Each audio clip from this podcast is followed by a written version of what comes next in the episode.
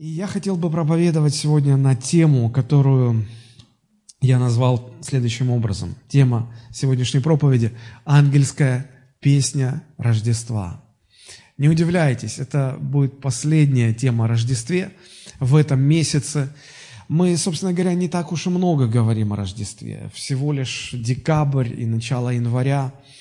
А, но мне кажется, что эта тема поистине неисчерпаема настолько многогранная, настолько глубокая, настолько много э, аспектов затрагивает нашей христианской жизни, так, такое множество уроков духовных для нас содержит, что, мне кажется, можно было бы проповедовать бесконечно, что, собственно говоря, и происходит, потому что на эти рождественские тексты уже две тысячи лет звучат проповеди, и люди э, черпают в этих словах источник Божьей силы. Итак, сегодня мы будем говорить о ангельской песне Рождества. Эта э, песня прозвучала э, в ночь, э, когда родился Спаситель на поле недалеко от города Вифлеема. Помните, когда ангел явился пастухам и сказал, я возвещаю вам великую радость, ибо ныне родился вам в городе Давидовом Спаситель, который есть Христос. И после того, как ангел сказал эти слова, Библия нам рассказывает, что небеса разверзлись и явилось великое воинство Господня, ангельский хор, который пел песню, пел славу, пел Богу хвалу. Давайте мы посмотрим э, в Евангелии от Луки, 2 глава, с 13 стиха как раз об этом говорится – Евангелие от Луки, 2 глава, с 13 стиха. «И внезапно явилось с ангелом многочисленное воинство небесное, славящее Бога и взывающее». Вот этот хор ангелов, хор небожителей. И посмотрите, что они пели. 14 стих. «Слава Вышних Богу, и на земле мир, в человеках благоволение». Когда ангелы отошли от них на небо, пастухи сказали друг другу, пойдем в Вифлеем и посмотрим, что там случилось, о чем возвестил нам Господь. Друзья, а фактически вот эта песня, которую исполнил ангельский хор, отражала реакцию неба на рождение Спасителя. Мы э, знаем реакцию земли, как отреагировали люди на земле. Мы знаем, как отреагировал Ирод. Мы знаем, как отреагировали э, Иосиф, Мария, когда ангел возвестил о рождении э, царя иудейского. Они были удивлены. Мы знаем, как отреагировали мудрецы. Земля, для нас это привычно, мы сами являемся представителями Земли, мы знаем, как люди реагируют на Рождество, да? Есть люди, для которых это святое, для которых это невероятная радость, мы знаем тех, которым все равно, да, а что празднуем Рождество? Ну да, Христос воскресе. Знаете, как а, вот э, на, на, на Рождество я встречал в социальных сетях много разных поздравлений о Рождестве. И когда поздравляли с Рождеством, да, Христос родился. И кто-то отвечал, воистину воскресе. То есть у людей что Пасха, что Рождество, все из одной оперы там. Вот. Но есть и такие, которых даже на Рождество в церковь не затянешь. То есть настолько далеки люди. Это реакция земли, это понятно. Но вот какова была реакция небожителей, реакция небес на вот это событие, которое произошло на земле. Родился Христос, родился Спаситель мира. Как небо воспринимало факт боговоплощения. Вот в этой ангельской песне мы и видим эту реакцию, э, то, как это было воспринято. Само это послание, да, оно довольно короткое, состоит из трех частей. Э, смотрите, 14 стих. «Слава Вышних Богу, на земле мир, Третье – в человеках благоволение. А, к концу проповеди мы увидим, что фактически здесь два, две части, две основные мысли. Но пока, пока так, да, как вот написано у нас. Слава Вышних Богу, на земле мир, в человеках благоволение. В человеках благоволение. А, знаете, а, здесь мы видим, что каждая из этих трех частей, она имеет свой смысл, свое значение. Но давайте коротко так посмотрим. Слава Вышних Богу. Небеса прославляют Бога за то, что Он послал в мир Спасителя. Это понятно. Дальше. На земле мир. Что мы в этом видим? Мы видим в этом Божью цель, а, которую Бог преследует, а, посылая на землю своего Сына. Он хочет примирить землю с небесами. Он хочет примирить людей вот в этом рожденном Спасителе, в Иисусе Христе. Потому что человек а, восстал против Творца и стал жить против Божьих правил по своим правилам. Да? И третье, что мы здесь видим, в людях благоволение. Что такое благоволение? Благая воля или доброе расположение. То есть здесь мы видим причину, почему Бог послал в мир Спасителя. Потому что Бог а, расположен к людям, потому что Бог благорасположен к людям, любит людей и хочет их спасения. Вот смотрите, это слова фактически, если мы говорим земными такими категориями, это слова песни, которую пели ангелы.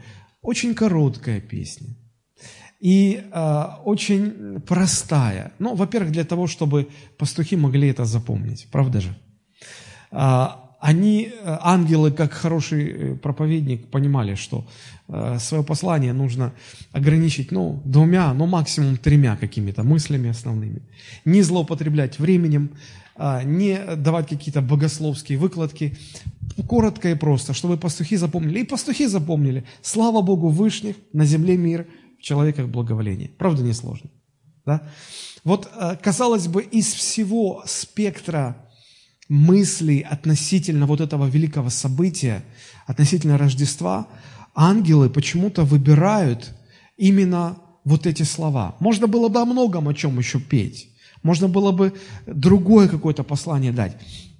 Знаете, мы люди как-то э, часто, э, когда слышат какие-то песни, земные песни, я обратил внимание, что э, большая часть людей не обращает внимания на слова. Их интересует музыка, их интересует вот, а, настроение, атмосфера.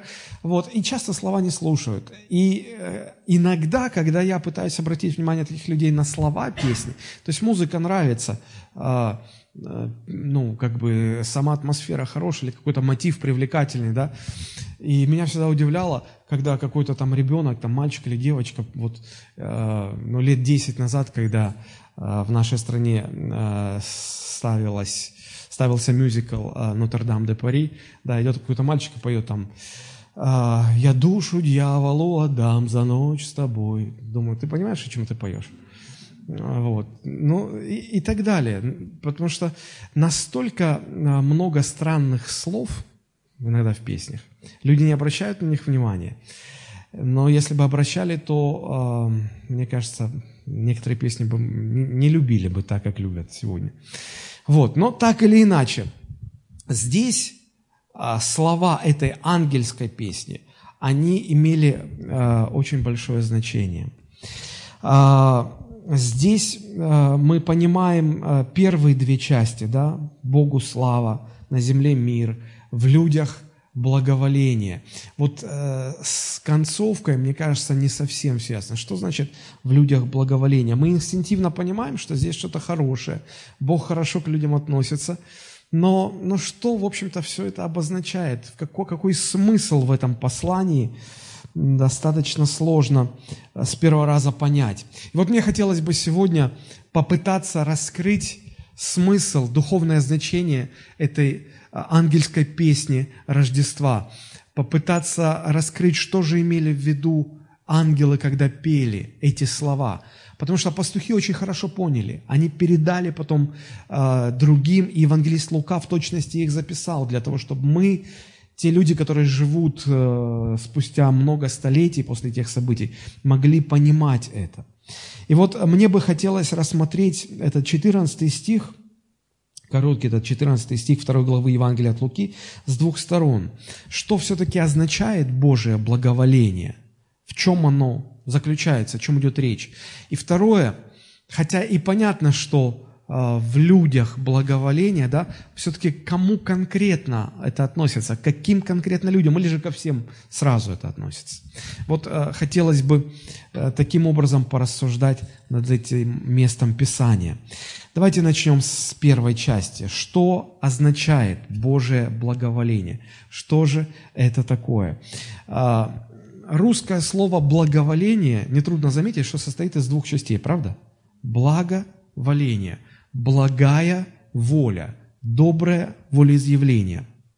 Греческое слово, а, перевод которого в русском языке это благоволение, это греческое слово оригинальное. Мы знаем, что э, оригинал Нового Завета был написан на древнегреческом языке.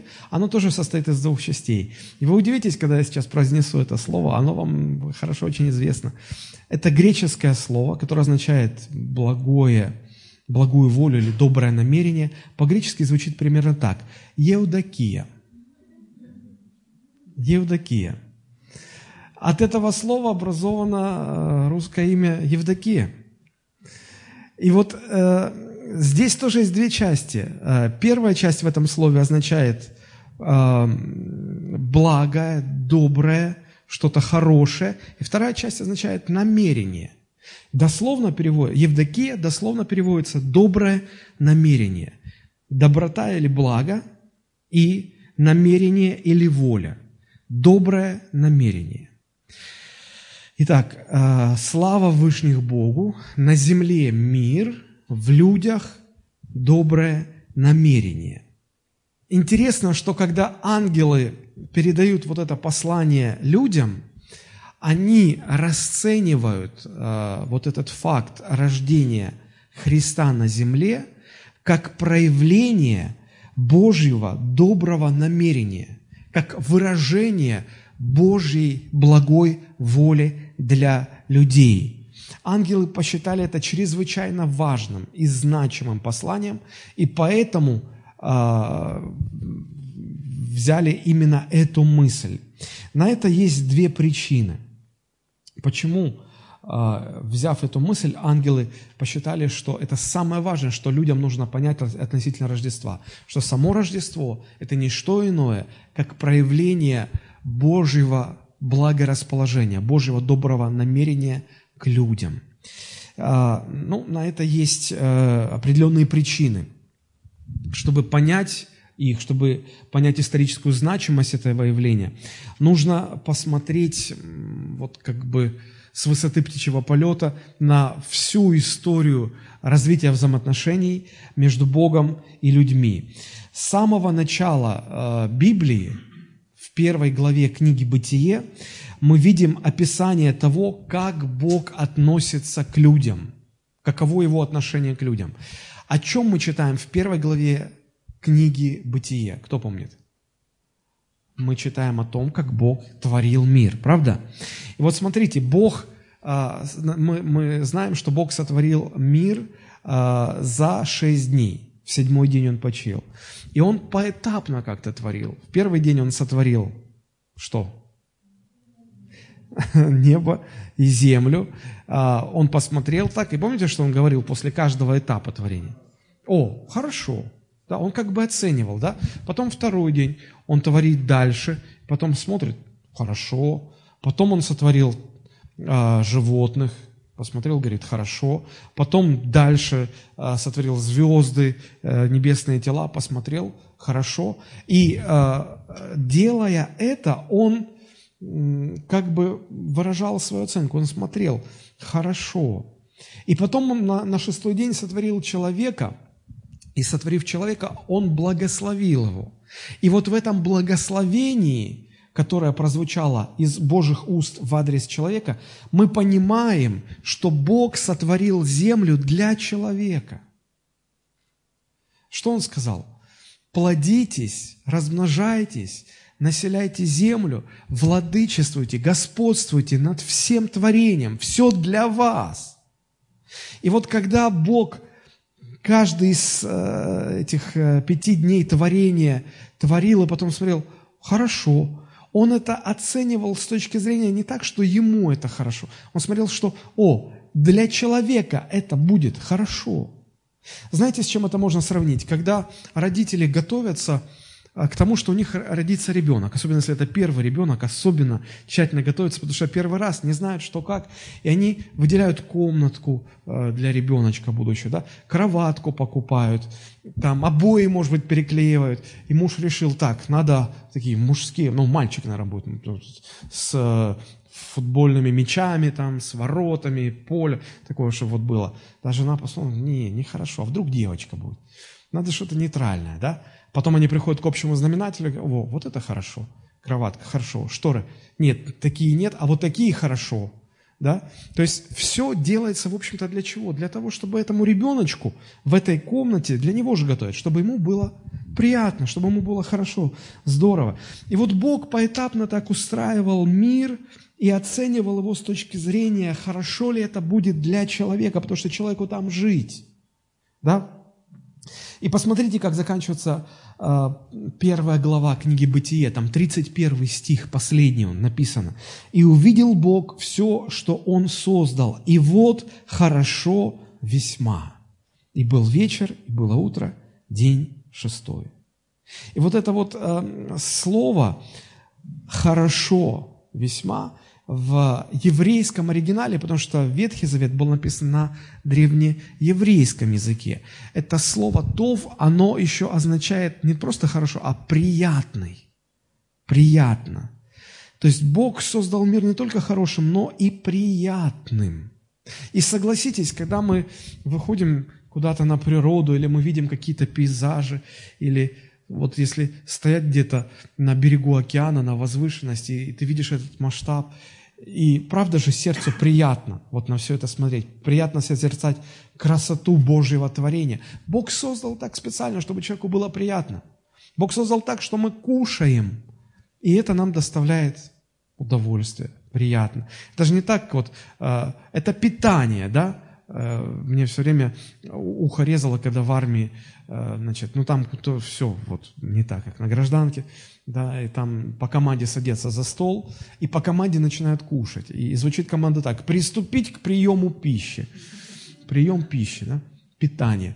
Я думаю, ну вот я беру свой телефон, заряжаю вот от розетки, это тоже питание, да, вот, ему приятно, неприятно, Просто он заряжается и все, да. Мог бы и человека Бог так сотворить, но нужно поддерживать, да. Что-то там э, открыл рот, засыпал что-нибудь, неважно что.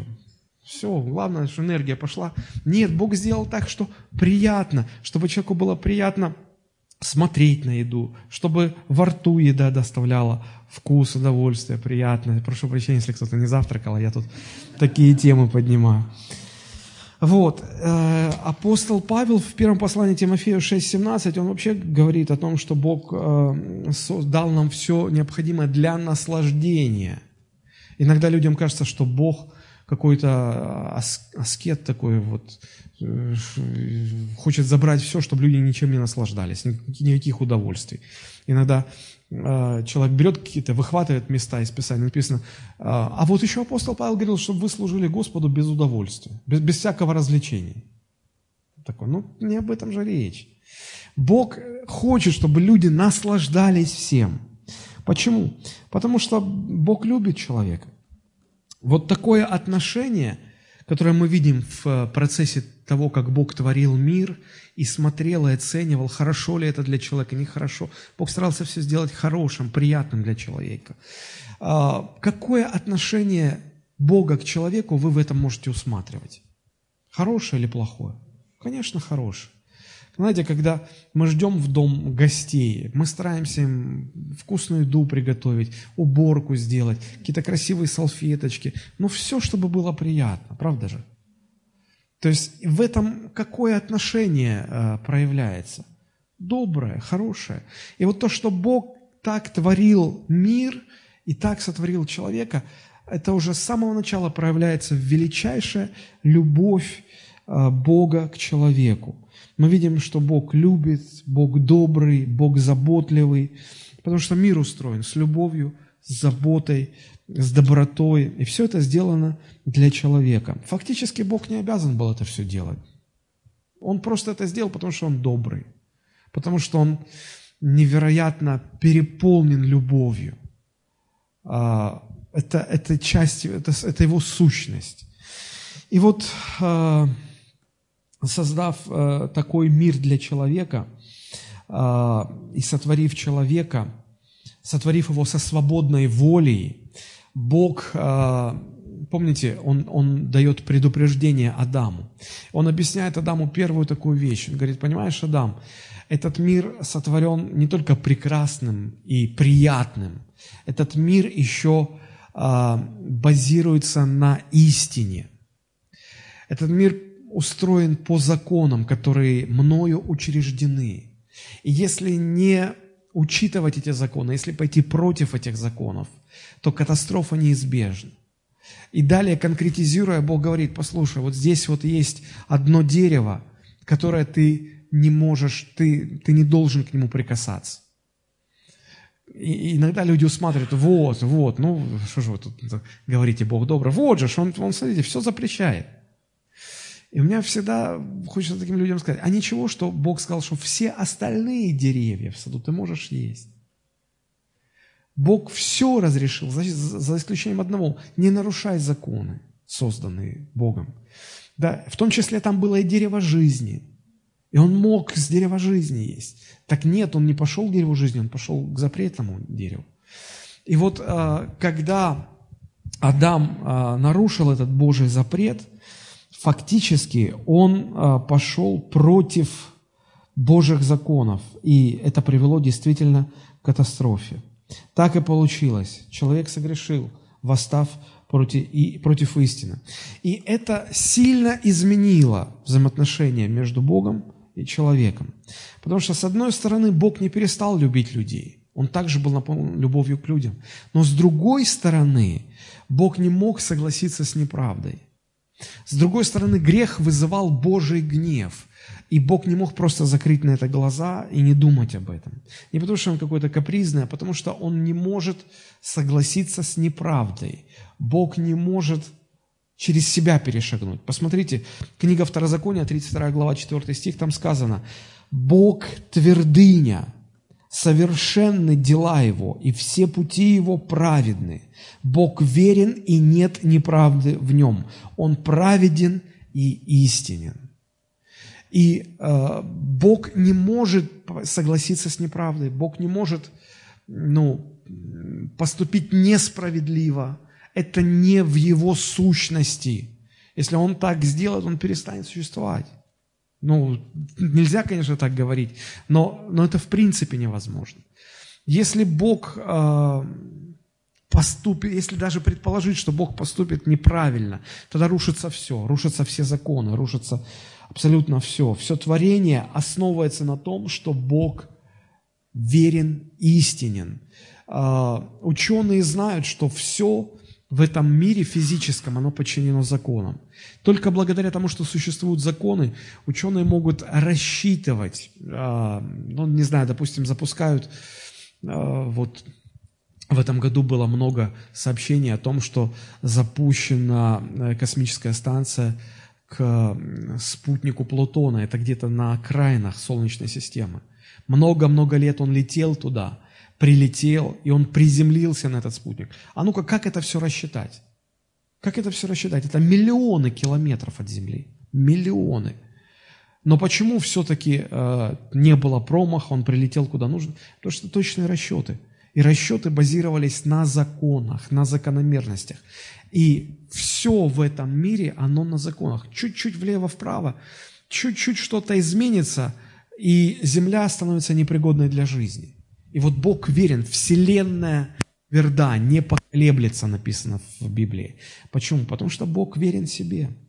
И э, возникает ну, такое противоречие, возникает такая проблема, потому что с одной стороны Бог любит людей, а с другой стороны, сердце Бога переполнено гневом в адрес этих же людей, потому что люди согрешили.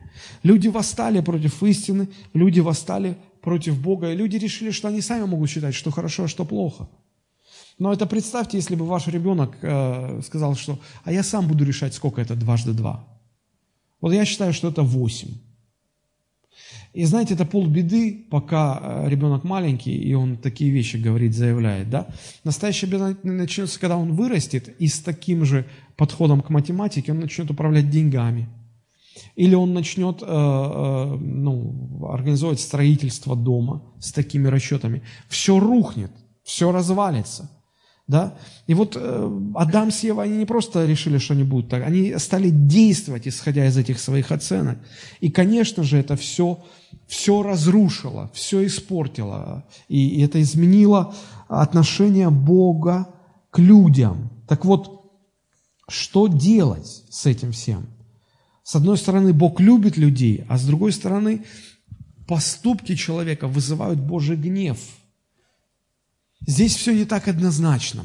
А, грех человека не только привел к тому, что гнев Божий а, обрушился, в общем-то, на людей, но этот а, грех, он вызвал в Боге еще одно качество, которое мы называем долготерпение. Потому что, смотрите, Бог сказал Адаму, что когда ты э, согрешишь, ты смертью умрешь. Помните? Когда Адам согрешил, он умер – Сразу нет. Мы видим, что включилось Божье долготерпение, и Бог от, ну, как бы отложил приговор, оттянул его. Почему? Он не мог сказать, да, все, всем прощаю, все, потому что он пошел бы против себя. Но его долготерпение отложило исполнение приговора. Почему? Потому что он любит людей. Но знаете, на что это похоже?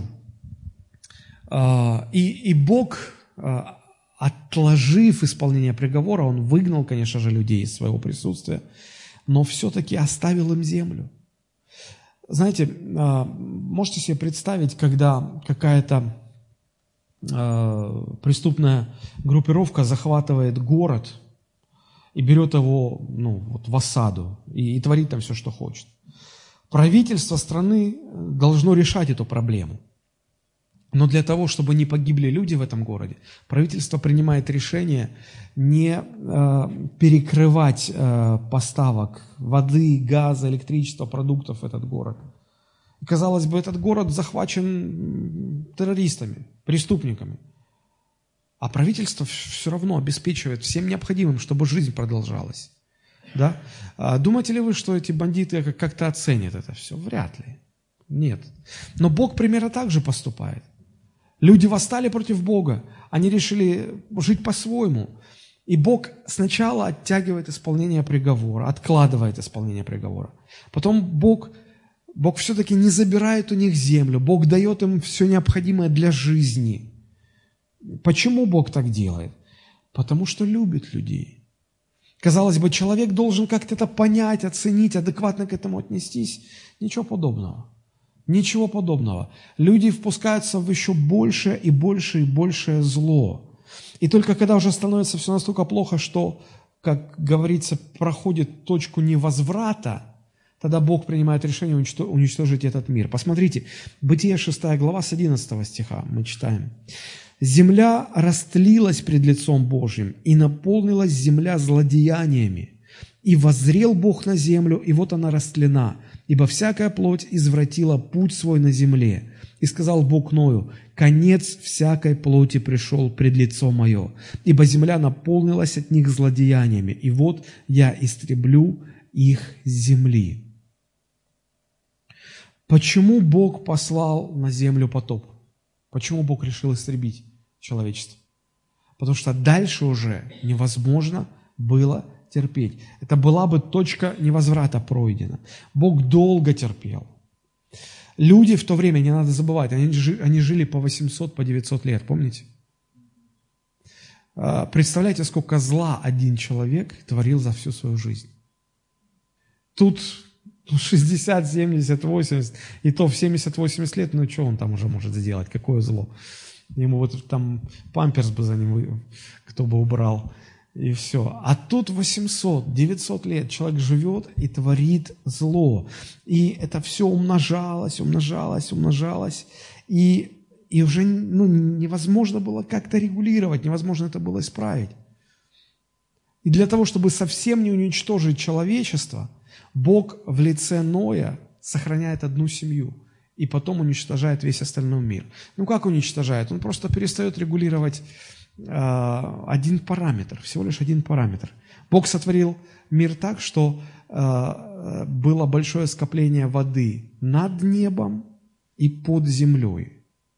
И вот Бог перестал это регулировать. И в Библии сказано, открылись окна небесные, и открылись бездна земли, открылась. И сверху пошла вода, и снизу пошла вода. Настолько мощным это было явление, что э, земля, какой она была до потопа, сегодня она совершенно не такая. И все поменялось, все изменилось. И выжил в этой катастрофе только Ной со своей семьей. И вот когда закончился потоп, и Ной остался в живых, Ной вышел на землю, и Бог его благословил, чтобы от этого человека, праведного человека, дальше образовался весь род людской. Бог сделал две вещи, ввел два ограничения. Первое, что сделал Бог, Бог установил или учредил институт государственной власти, цель которой – сдерживать зло, сдерживать распространение зла на земле. И второе, что сделал Бог, с той же самой целью. Он сократил жизнь человека. Помните, он сказал, не вечно быть духу моему пренебрежении, и да будет дней жизни человека 120 лет. То есть не больше 120 лет. И потом со временем это сократилось до реальных 70-80 лет. Хотя иногда люди доживают там до 100, там до 110, очень редко доживают до такого возраста. Все это сделано из Божьей любви, то есть две меры и э, одна цель, чтобы ограничить распространение зла по земле. Почему? Потому что Богу было нужно, чтобы люди э, какое-то время, несколько тысячелетий еще жили на земле. Для чего? Потому что Бог планировал, Бог хотел послать в мир Спасителя, чтобы э, этот Спаситель дал возможность людям не погибнуть, но обрести спасение и не идти в ад. И вот Бог э, что делает после этого? Мы знаем, что Бог избирает. Это я просто пытаюсь схематично показать историю развития взаимоотношений между Богом и человеком. После потопа Бог избирает одного человека, Авраама, и от него образует народ Израиля. И Бог имеет отношение с этим народом. И Бог с ними заключает завет, договор. И помните, через Моисея, и даже люди сами слышали, как Бог физическим голосом к ним обращался. И Бог говорил, вы будете народом святым, вы будете жить чисто и свято, я буду вашим Богом. Люди все соглашались, помните, как этот был завет установлен. Но мы видим, что проходит время, и все, и человек не может, он, он не может не делать зло. И как Бог не пытался, пророков посылал к своему народу, а люди вроде послушались, обратились, но потом опять развратились. И вся история еврейского народа – это история э, падения и возвращений людей к Богу. И вот приходит время, приходит момент, когда Бог посчитал нужным послать в этот мир своего Сына, Спасителя этого мира. И посмотрите, как об этом говорит нам евангелист Иоанн. Евангелие от Иоанна 3,16. Там написано, «Ибо так возлюбил Бог мир, что отдал Сына Своего Единородного, дабы всякий верующий в Него не погиб, но имел жизнь вечную. Обратите внимание на то, как построено предложение. «Ибо так возлюбил Бог мир». Как так? Настолько сильно, настолько, ну, настолько глубоко, до такой степени Бог возлюбил мир, что сначала, посмотрите, как как развивались события. Сначала Бог откладывает приговор, да, потом Он оставляет сбунтовавшимся людям землю, продолжает их обеспечивать всем необходимым, снабжать всем для жизни. А, потом Бог по своей а, любви реализует план спасения. И потом максимальная точка выражения этой любви, ибо вот так, до такой, до того возлюбил, что уже самое дорогой, своего Сына единственного отдает, чтобы всякий, кто в Него будет веровать, не погиб, но имел жизнь вечную. То есть фактически не существует больше большего способа выразить людям Божью любовь, чем этот. Бог э, многократно, многообразно выражал свою любовь. Но вот это максимальная точка, это точка кульминации. И исходя из этого, наверное, становится понятным и логичным, почему ангелы выбрали для своего послания вот в рождественскую ночь именно вот эти слова. Слава Вышних Богу. Бог проявляет свою любовь в родившемся Мессии, в родившемся Спасителе. Любовь торжествует. Бог отдает своего Сына. Христос родился на земле. Фактически этот жест Бога есть не что иное, как максимальное выражение Божьей любви к людям. Так Бог выразил свои добрые намерения по отношению к человеку. И ангелы, а, поскольку они являются небожителями, поскольку они служат Богу и они видят лицо Божье, эти ангелы, они всегда на протяжении всей истории развития человечества на земле, они всегда видели э, вот это вот противостояние двух сторон в Боге. С одной стороны, Бог любит людей, а с другой стороны, Божий гнев должен излиться на человека. То есть ты любишь, и ты должен наказать того, кого любишь. И вот постоянное такое напряжение, постоянное. И вот э, ангелы-то это все видели. И вот когда они, э, когда на земле родился Христос, они говорят, послушайте, посмотрите, э, Бог настолько любит людей, что позволив родиться своему сыну на этой земле, он этим самым показывает величайшую свою любовь, величайшее свое расположение. Более того, а, почему в ангелах это событие рождения Мессии, рождения Спасителя, почему в ангелах это вызывало такую радость? Потому что они, как никто другой, понимали, что э, в данной ситуации Бог должен был не э, добро послать, не, не любовь свою излить на землю, а Бог должен был гнев излить на землю по справедливости, по, ну, по закону Бог должен был бы на человечество излить свой гнев. Но Он изливает свою любовь. Он, он, он посылает на землю Спасителя, и ангелы говорят, что вот в этом великое благорасположение Бога к людям. В этом жесте ангелы говорят, это э, доброе намерение Бога людям. Поэтому Рождество – это знак максимального выражения доброго намерения Бога в адрес людей вместо Божьего наказания за грехи человечества. Это удивительно. Вот почему ангелы выбрали именно это послание. И, вероятно, это самое важное, что люди должны были понять относительно Рождества. Вот почему э, эти, этот, это воинство небесное воспевает Э, хвалу Богу и, говори, и там звучат вот эти слова «Слава Богу Вышних». Что значит «Вышних»? В некоторых переводах а, добавляют слово «Слава Богу в вышних небесах», но в оригинале нет этого слова. Там просто стоит «Слава Богу вышних». Что это значит «вышних»? Но самое очевидное, что бросается здесь в глаза, это то, что Рождество – это наивысшее проявление Божьей непостижимой любви к людям. И когда ангелы говорят «слава Богу в вышних», это означает «слава Богу» за то, что Он, ну, ну, наивысшее проявление своей любви, которое только возможно было проявить, Он проявил в рождении Иисуса Христа. То есть вот Его слава в этом наивысшем проявлении. Слава Богу вышних. Это непостижимо. Бог должен был бы излить гнев и наказание, но Бог изливает свою любовь. И дальше продолжают ангелы. «И на земле мир». То есть Рождество – это начало примирения Бога с людьми. Через родившегося Христа люди смогут примириться с Богом. В человеках благоволение – говорит о том, что Рождество стало наивысшей формой выражения а, благости, доброты, любви Божией к людям.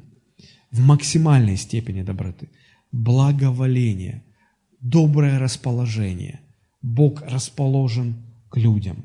Вот именно эту весть, это послание ангелы и хотели донести до людей. И обращаясь к пастухам, ангелы фактически передают это послание всему человечеству. Рождество говорит нам о том, что Бог так сильно любит людей, что Он, насколько это вообще возможно, Он, он сделал максимум, что только можно было возможно сделать для этого. Однако вот в этих словах ангелов есть еще очень важная мысль, которую я попытаюсь сейчас раскрыть. И для того, чтобы нам понять эту деталь, да, нам нужно задать себе вопрос, а, кому конкретно относится это Божье благоволение. Хотя, очевидно, написано в людях благоволение, да? Вот что это за люди, что это за благоволение? Давайте мы вернемся еще раз э, к Евангелию от Луки, 2 глава, 14 стих, где об этом сказано. А, как написано а, в нашей Библии, «Слава Вышних Богу, и на земле мир, в человеках благоволение». Слово «благоволение» в каком падеже сейчас стоит здесь? Что? Благоволение – это именительный падеж, правда? А, если мы возьмем оригинальный греческий текст, то вот это слово «благоволение» или «евдокия» – оно стоит не в именительном падеже, в оригинальном тексте, оно стоит в родительном падеже. И на русском языке это звучало бы так. «Слава Вышних Богу, и на земле мир в человеках благоволения». И на земле мир в человеках благоволения. А, это меняет смысл – и здесь мы фактически видим уже не три, а два послания. Первое – слава Вышних Богу, и второе послание – на земле мир в определенных людях, и на земле мир в людях благоволения.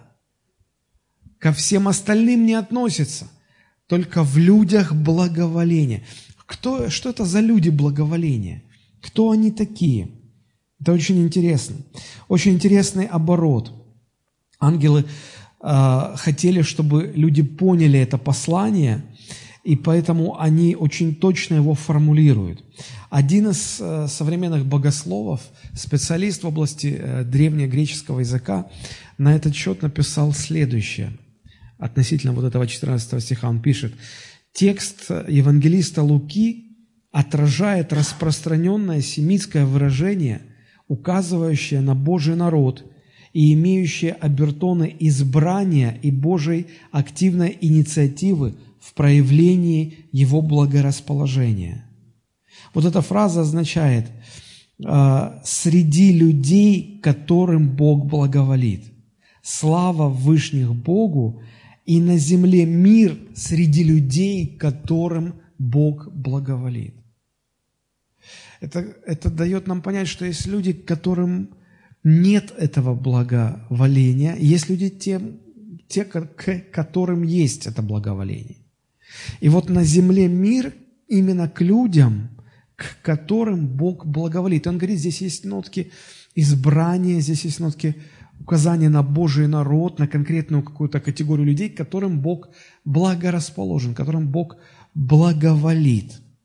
Здесь нужно понимать это. Я попытаюсь перевести это на понятный язык и раскрыть э, смысл того, что здесь есть.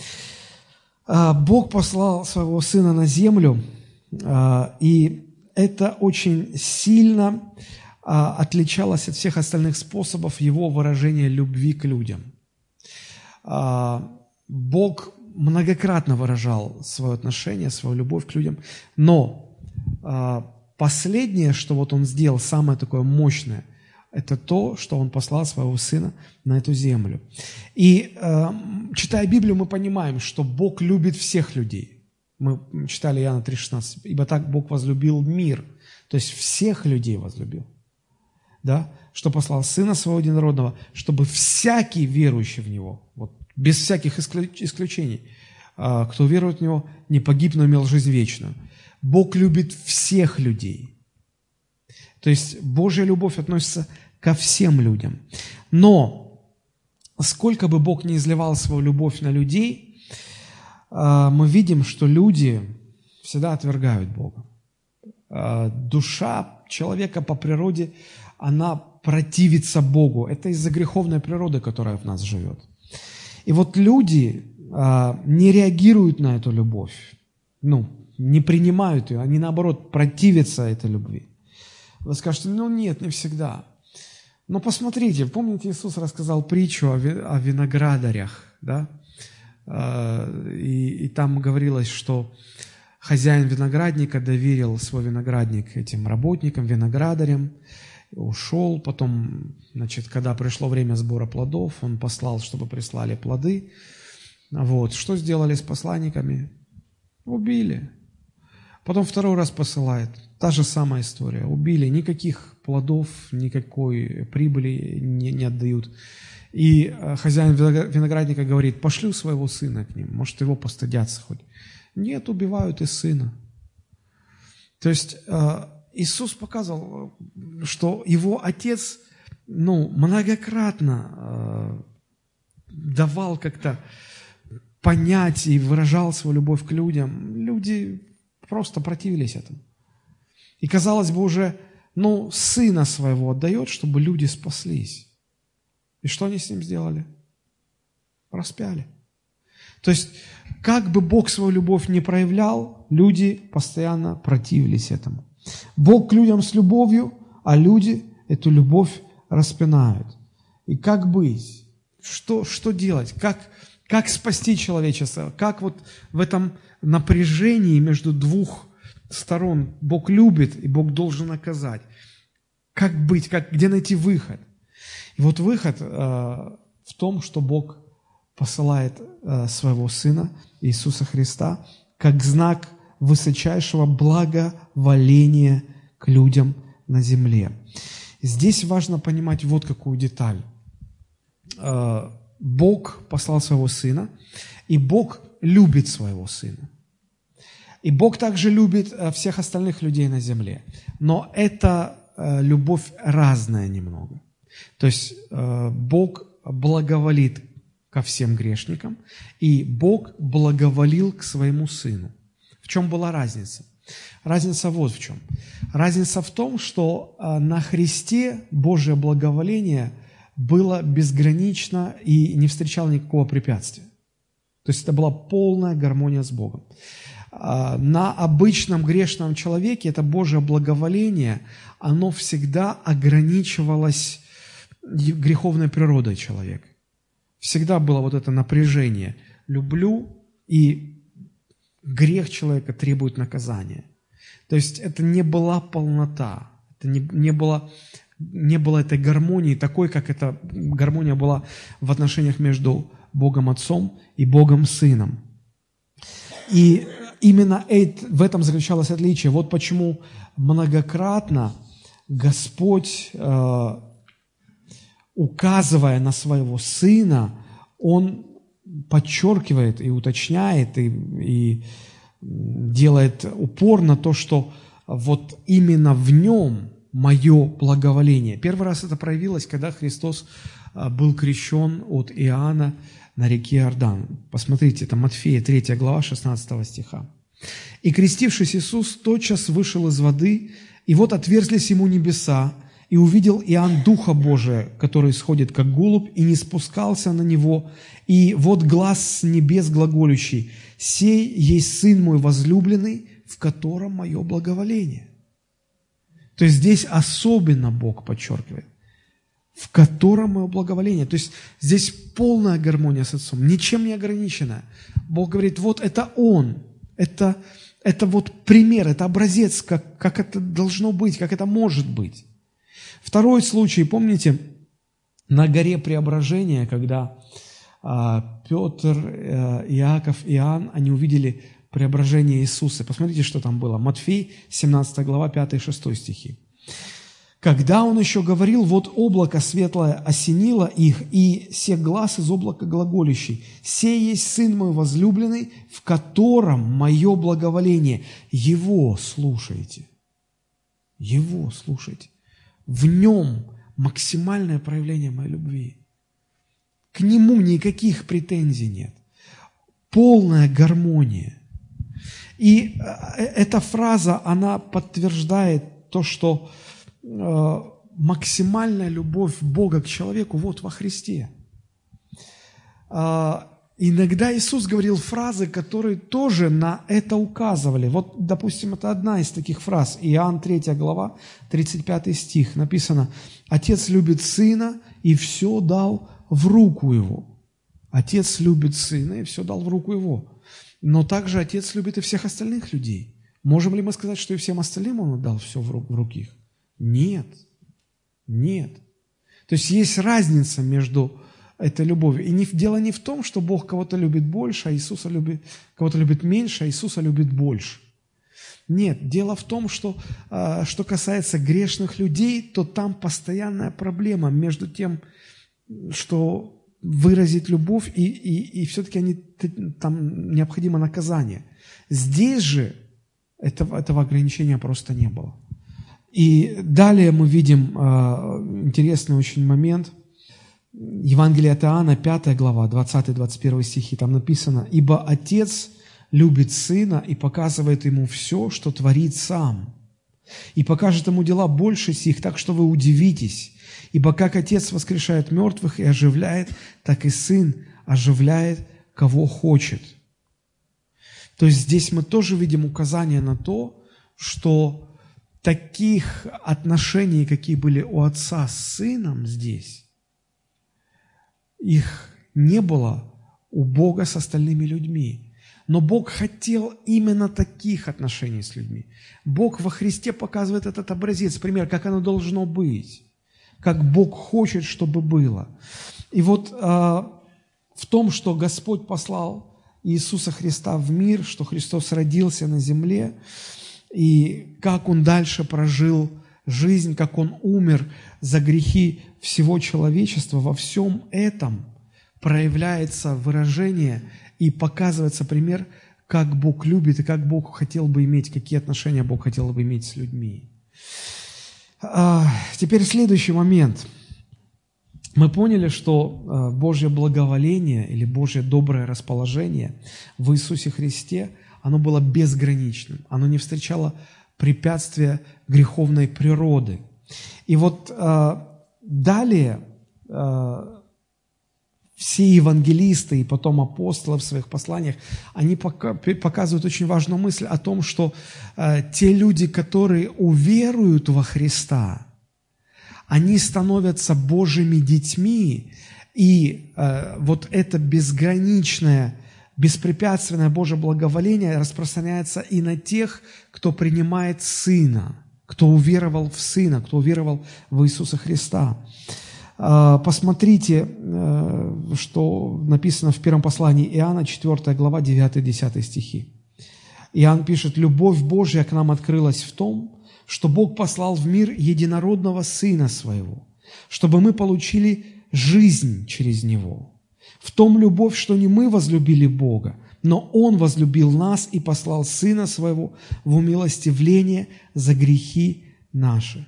То есть в чем открывается Божья любовь? в том, что Бог послал в мир своего Сына. Он родился. И Он родился для того, чтобы через Него мы получили Его жизнь. Наша жизнь, в ней всегда будет э, конфликт между Божьей любовью и Божьим гневом, который должен излиться. Но если мы принимаем Христа верою, тогда на нас начинает распространяться тоже благоволение – которое было в Его Сыне Иисусе Христе. Став человеком, Христос принес жизнь полной гармонии с Отцом. И вот эту жизнь Он теперь передает всем, кто уверовал в Него, кто соединяется со Христом верой. Ничто другое не могло изменить человека. Весь Ветхий Завет говорит о том, что Бог предпринимал множество попыток вернуть людей к себе, но ничего не помогало. Есть только один путь, чтобы человек получил через Божьего Сына новую жизнь. Новую жизнь. Бог выбрал спасти людей через своего Сына. И евангелист Иоанн прямо об этом говорит. Посмотрите, и э, Иоанн 5.12, здесь цитируются слова самого Христа. Посмотрите, что Иисус говорит. «Имеющий Сына Божия имеет жизнь, не имеющий Сына Божия не имеет жизни». Посмотрите, речь не идет о, о, о таких факторах, как э, высокая мораль и нравственность.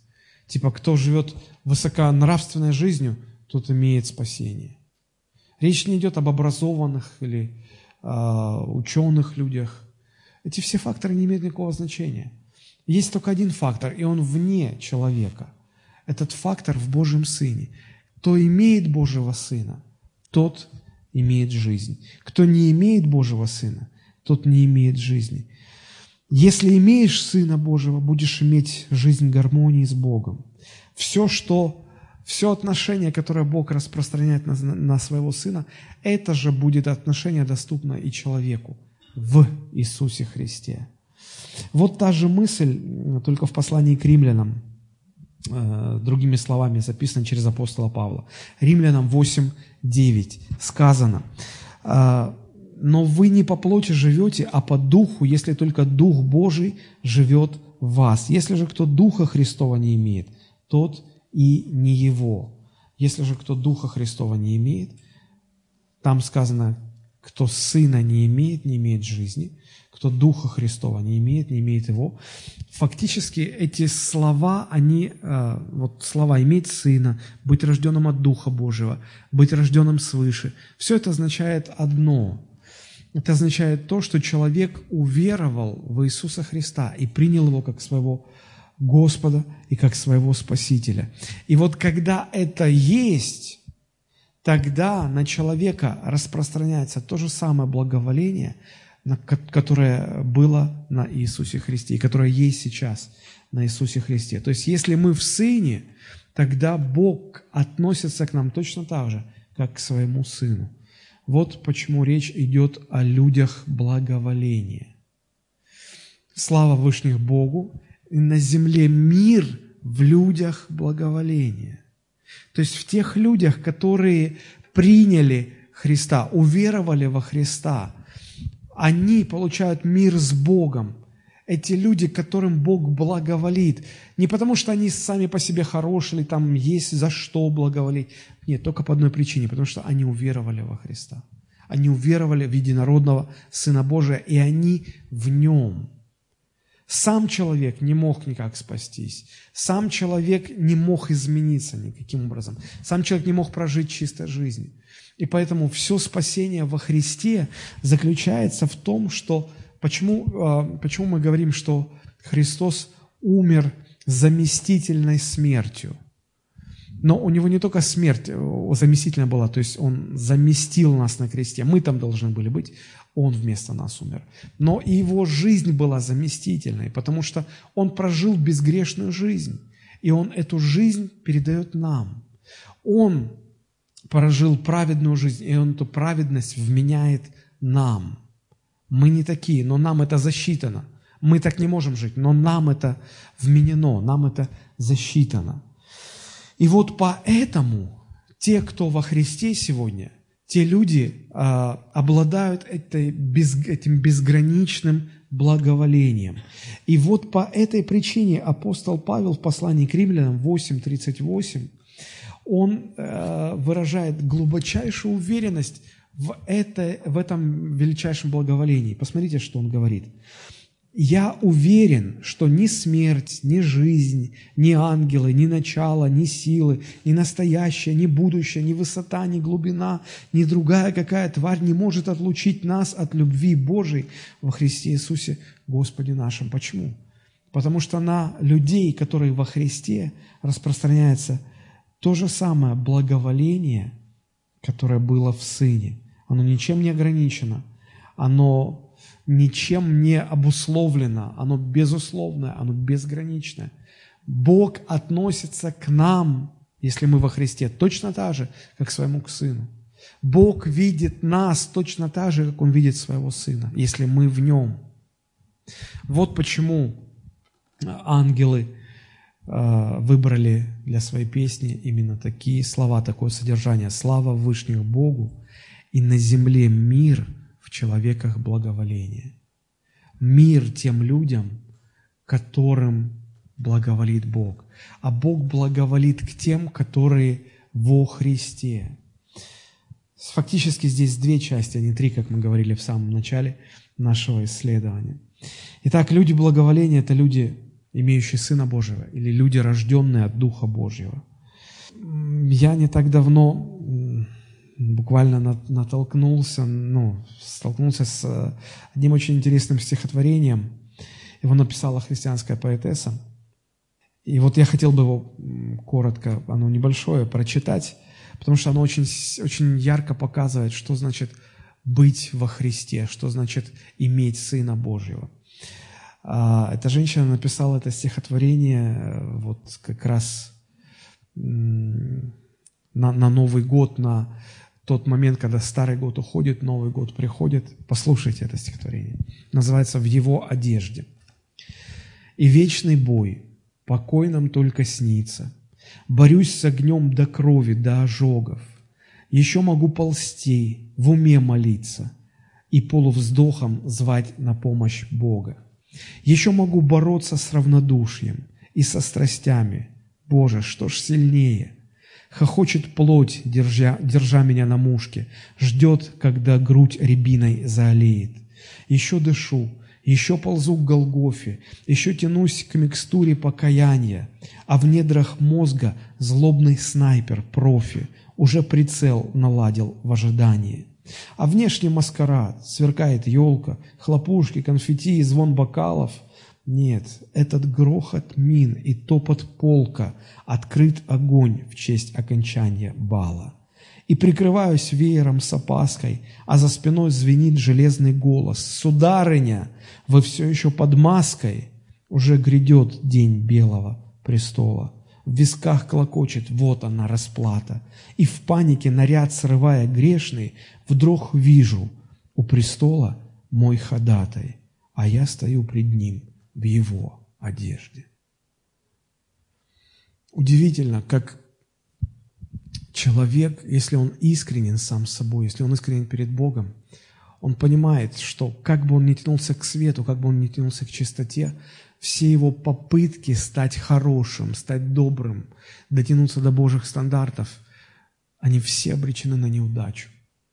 И человек, утомленный этой борьбой, он, знаете, э, иногда люди, глубоко верующие всю жизнь, подходя к моменту, к дню своей смерти, иногда такое бывает, они наполняются страхом, страхом от того, насколько они грешны, и как Бог может это все простить. И вот иногда бывает такое сражение прямо перед самой смертью. Дьявол хочет похитить эту уверенность в спасении. И Бог, я знаю много историй, когда вот находясь в такой борьбе, большие служители Божии – ну, вот одна история, и э, это, это был пастор большой церкви, и он болел, он знал, что пришло, пришло время умирать. Ему снился все время один и тот же сон, что а, он, он со своими грехами попадает на небо, и эти грехи настолько очевидны, что он не знает, куда деваться. Вот. И он молился и просил, чтобы Бог как-то дал ему ну, разобраться с этим.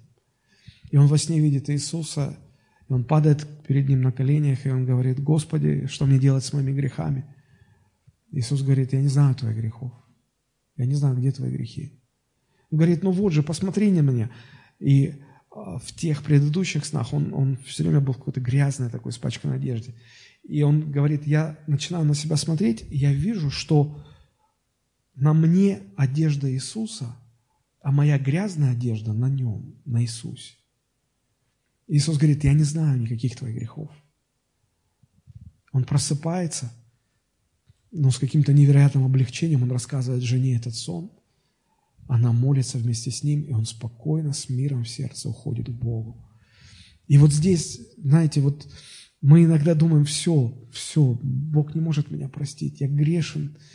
Но мы не понимаем, что Бог предусмотрел спасти нас в Иисусе Христе. И когда человек уверует в Иисуса Христа и отдаст Ему свою жизнь, Иисус дает ему свою жизнь. Иисус дает такому человеку свою одежду. И многие люди думают, что верующие люди думают, как они пристанут перед престолом Божьим, Бог будет вспоминать вот этот грех, этот грех, этот грех, этот грех. Я уверен, что когда мы будем стоять перед Божьим престолом, мы будем стоять не в своей праведности. Наша праведность, как запачканная одежда. Мы будем стоять в одежде Иисуса. В одежде Иисуса. В Нем мы имеем благо расположение. В Нем Бог относится к нам так, как Он относится к своему Сыну. Весь вопрос, как стать таким человеком? Как стать человеком благоволения? Очень просто. Посмотрите, Евангелие, э, вернее, первое послание Иоанна, 5 глава, 12-13 стихи. Евангелист Иоанн пишет, «Имеющий Сына Божия имеет жизнь, не имеющий Сына Божия не имеет жизни». Вроде бы так просто. И дальше. «Сие написал я вам, верующим во имя Сына Божия, дабы вы знали, что вы, веруя в Сына Божия, имеете жизнь вечную». Как стать этим человеком? Дабы вы знали, что вы, веруя в Сына Божия, имеете жизнь вечную. Необходимо уверовать в Сына Божия, как в своего Спасителя – Потому что только тогда, если вы будете в нем находиться, если вы ему доверите свою жизнь, тогда Бог к вам будет относиться точно так же, как, как если бы он относился к своему сыну. Среди всех людей на земле есть категория людей, которых Бог любит особенно. Как особенно? Точно так же, как своего Сына Иисуса Христа. Что это за люди? Это люди, уверовавшие во Христа и живущие для Него. И здесь нет наших заслуг, что Бог нас так любит и к нам так относится. Причина не в нас, причина в Нем, потому что мы в Его Сыне. Поэтому Бог так благо расположен к нам, так безгранично, как к своему Сыну. Посмотрите, апостол Павел пишет 1 Тимофею 4,10. «Ибо мы для того и трудимся, и поношения терпим, что уповаем на Бога живого, который есть Спаситель всех людей, а наипаче верных». А в современном переводе написано так, который есть Спаситель всех людей и особенно веру, верующих. Бог Спаситель для всех. Спасение предназначено для всех. Не все примут. Любовь Божия в том, что Он для всех дал возможность быть спасенным. В этом любовь Божья. Но не все примут. Те же, кто приняли, для них открывается тот уровень Божьего благорасположения, какой был только на Иисусе Христе. Поэтому Бог своих, свой народ, Он, те, которые во Христе, Он к ним относится точно так же, как если бы Он относился к самому Христу. И вот эта весть была передана в ту ночь пастухам на поле. Слава Богу в вышних, и на земле мир в человеках благоволение. Мир для тех людей, которые имеют это Божие благоволение. В этом смысл Рождества. Рождество – это праздник величайшей Божьей любви, величайшего Божьего блага расположения, максимальная степень выражения Божьей любви и доброты. Какое практическое значение для нас это имеет? Ну, во-первых, осознавая это, мы можем быть более радостными, потому что Бог, вы можете себе представить, Бог относится к нам так, как, как к своему Сыну. Это невероятно.